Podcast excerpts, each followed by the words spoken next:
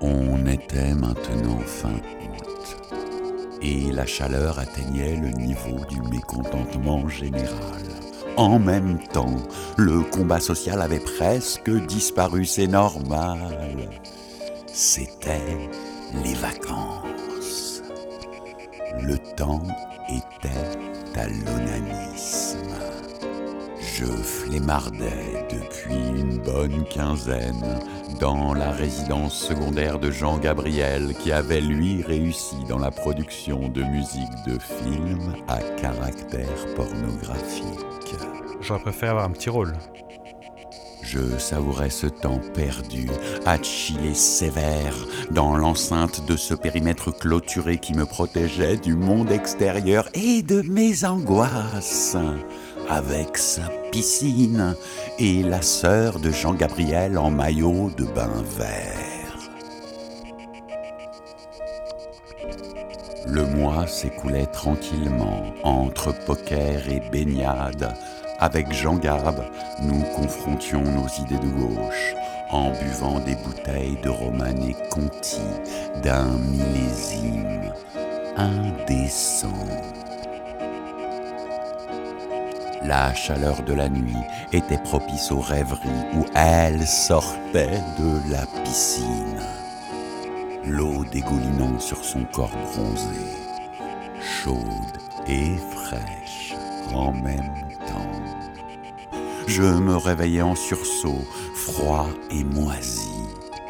Indécent. Plus l'été passait, plus ses réponses à mes textos balsaciens devenaient de plus en plus plats, de plus en plus courts, de plus en plus rien. Je lui avais envoyé un courriel, travaillé deux semaines durant une pure merveille. Si les tirades de Cyrano étaient des frites, mon mail serait des moules. J'espérais une réponse. En vain. Ça me tuait de regarder les choses en face et accepter que j'étais bien trop moyen pour l'enlever sur un cheval blanc. L'amour, la plus grosse arnaque de l'existence après les prises anti-moustiques. Mais comme le cœur a ses raisons, que la raison, cette conne, ignore, je lui envoyais un selfie, vautré sur le canard gonflable, comme on envoie une bouteille de corbière à la mer.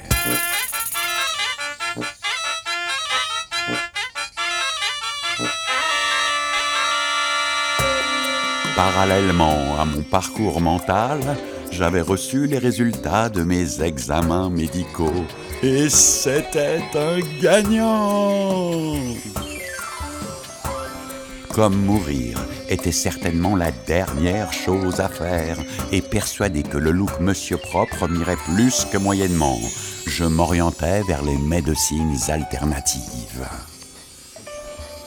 Je pris rendez-vous avec une sorcière du village sans prétention malgré sa mauvaise réputation.